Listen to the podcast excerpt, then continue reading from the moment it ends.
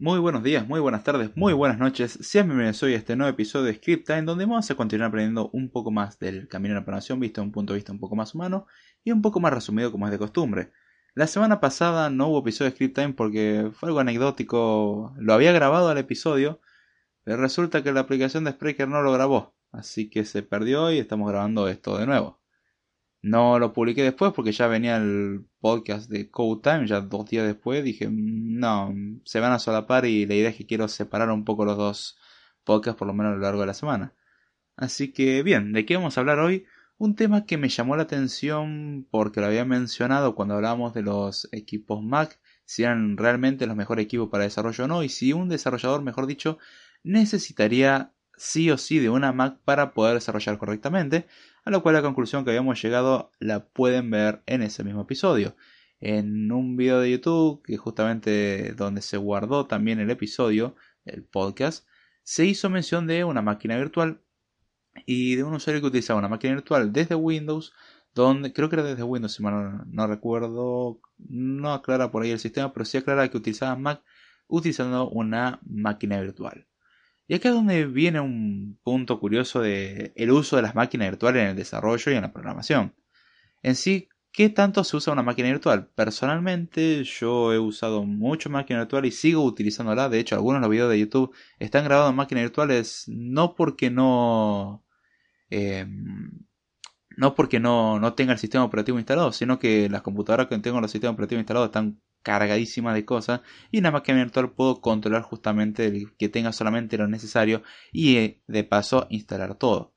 En sí, una máquina virtual, para el que no lo sepa, es básicamente una segunda computadora, una segunda PC dentro de la PC original. ¿Cómo funciona esto? Lo que se hace a priori es instalar un programa, ya sea VirtualBox, VMware, Parallel, hay muchísimos eh, Virtual PC, a los que vienen ya de tiempo atrás con Windows, recordarán el clásico Virtual PC, en Windows XP y Windows 7 y un poco en vista. Eh, se instala este programa, se configura una máquina obviamente con el hardware limitado al hardware real existente. Es decir, si nosotros queremos darle 16 GB de RAM a algo que tiene una PC con 4, no vamos a poder hacerlo. Entonces lo que se hace es configurar una segunda máquina y dentro de esta segunda máquina se correría el sistema operativo como tal.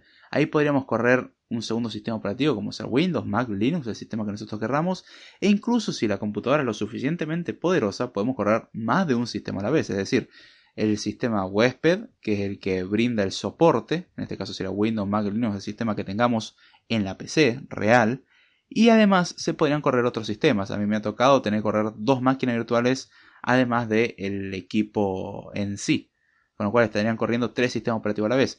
Obviamente, esto trae como una gran desventaja el tema de que vamos a tener que limitarnos al hardware y que puede quitar un poco de rendimiento a la PC. Ahora bien, la gran ventaja que nos ofrece esto es el poder utilizar varios sistemas, no solamente utilizarlos para trabajar, sino para probar. En Linux los que ya tienen tiempo utilizando saben que existen miles de distribuciones y hay personas que se adaptan más a un tipo de distribuciones que a otras. Con lo cual si sale una nueva versión incluso o si uno quiere probar una nueva distribución sin tener que agarrar, formatear, reparticionar, puede crear simplemente una máquina virtual. La prueba obviamente con algunas limitaciones porque no va a correr perfectamente si generalmente tenemos un hardware medianamente bajo. Olvidémonos de eso. O sea, con un hardware mediano, con 4 GB de RAM, ahí podemos empezar a hablar. A partir de ahí, bueno, podemos asignar 1 o 2 GB de RAM a la máquina virtual, dependiendo del sistema. Con Windows no recomiendo hacer eso con tan poca RAM. Se puede, sí, se puede tranquilamente. Pero no es lo recomendable. Ahora, si tenemos mucha RAM, mucho disco rígido y un buen procesador, podremos dedicar, por ejemplo, 1 o 2 núcleos del procesador, dedicarle 2 a 4 GB de RAM a la máquina virtual y un almacenamiento de 50 a 100 GB. Entonces con eso podemos empezar a hacer pruebas, instalar distintos software. Si queremos desarrollar un software para distintos sistemas operativos, contamos con la ventaja de que instalamos en la máquina virtual y funciona. Eh, son bastante útiles, ya le digo, la limitación es el hardware que uno posee en ese momento. Hay ciertas cosas que en una máquina virtual no se puede, no intente poner una máquina virtual dentro de una máquina virtual, dentro de una máquina virtual. No lo intente, no, no tiene utilidad. Ahora, para el desarrollo, podemos querer hacer un desarrollo desde Ubuntu, pero tenemos todas las herramientas en Windows y, simplemente en vez de instalar Ubuntu en otra partición podríamos instalar eh, Ubuntu en la máquina virtual, poner una carpeta compartida, todos los archivos fuentes van a estar en el disco de Windows o en la partición de Windows. Y en la máquina virtual vamos a poder acceder a esos archivos gracias a la carpeta compartida. Una vez que podemos acceder, compilamos desde Ubuntu y probamos desde Ubuntu, pero las cosas las trabajamos desde Windows. Esto sirve más cuando tenemos eh, por ahí menos experiencia en lo que es consola, uno no quiere usar la consola o quiere usar lo menos posible y quiere manejarse con otros entornos, entonces puede utilizarlo con las herramientas que uno tiene o quiere que a su vez todos los cambios que vayamos haciendo se sincronicen, cosa que hay ciertas aplicaciones que no se sincronizan en Linux y cosas así, o opciones que queremos hacerla por alguna razón de manera gráfica también la podemos mantener así en Windows con el archivo compartido en Ubuntu y podemos tener esa interacción entre diversos sistemas. Y ahí es donde planteaba este muchacho sobre el tema de eh, poder correr Mac directamente sin comprar una Mac y te ahorras el tema de el gran gasto. Ahora bien, eso no son todas ventajas. Él contaba con la ventaja de que puede regular los recursos que le da la máquina virtual. Eso es perfecto, eso es cierto. Pero aún así es una máquina virtual no es algo nativo, no va a funcionar a la perfección, siempre alguna mínima cosita va a tener. Aún así, no puedo decir nada más y nada menos que prueben con máquinas virtuales. Si no probaron nunca Linux, les recomiendo que lo hagan. Yo personalmente me siento más cómodo en sistemas Mac y Linux, como ustedes bien sabrán, si ya me vienen escuchando hace tiempo, que con Windows. Sinceramente no tengo nada contra Windows, pero cada vez que lo quiero usar de manera continua me da mil razones para dejar de usarlo y pasarme a Linux. Me brinda mucha más libertad. Sin ir más lejos, en una PC con menos prestaciones en Linux la hago volar. Y en Windows, bueno, pongámosle Windows 10 y olvidémonos de todo. Es lentísimo.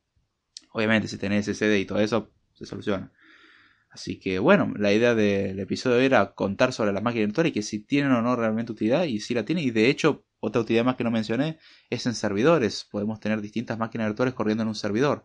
Entonces cuando queremos acceder a eh, o simular que tenemos distintos servidores cuando en realidad tenemos uno, podemos utilizar las máquinas virtuales y cosas así.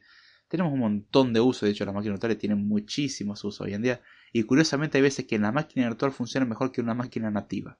Es muy curioso. Un software virtualizado hay veces que funciona, hay veces, no siempre, de hecho es raro a la vez, pero hay veces en que sí, funciona mejor en un entorno virtualizado que en un entorno real. Y sin ir más lejos, al que programe Java que sepa que está utilizando una máquina virtual, la Java Virtual Machine o JVM. Justamente esa es la idea, estás corriendo Java en una máquina virtual. Por eso también es multiplataforma. Entre otras razones, obviamente.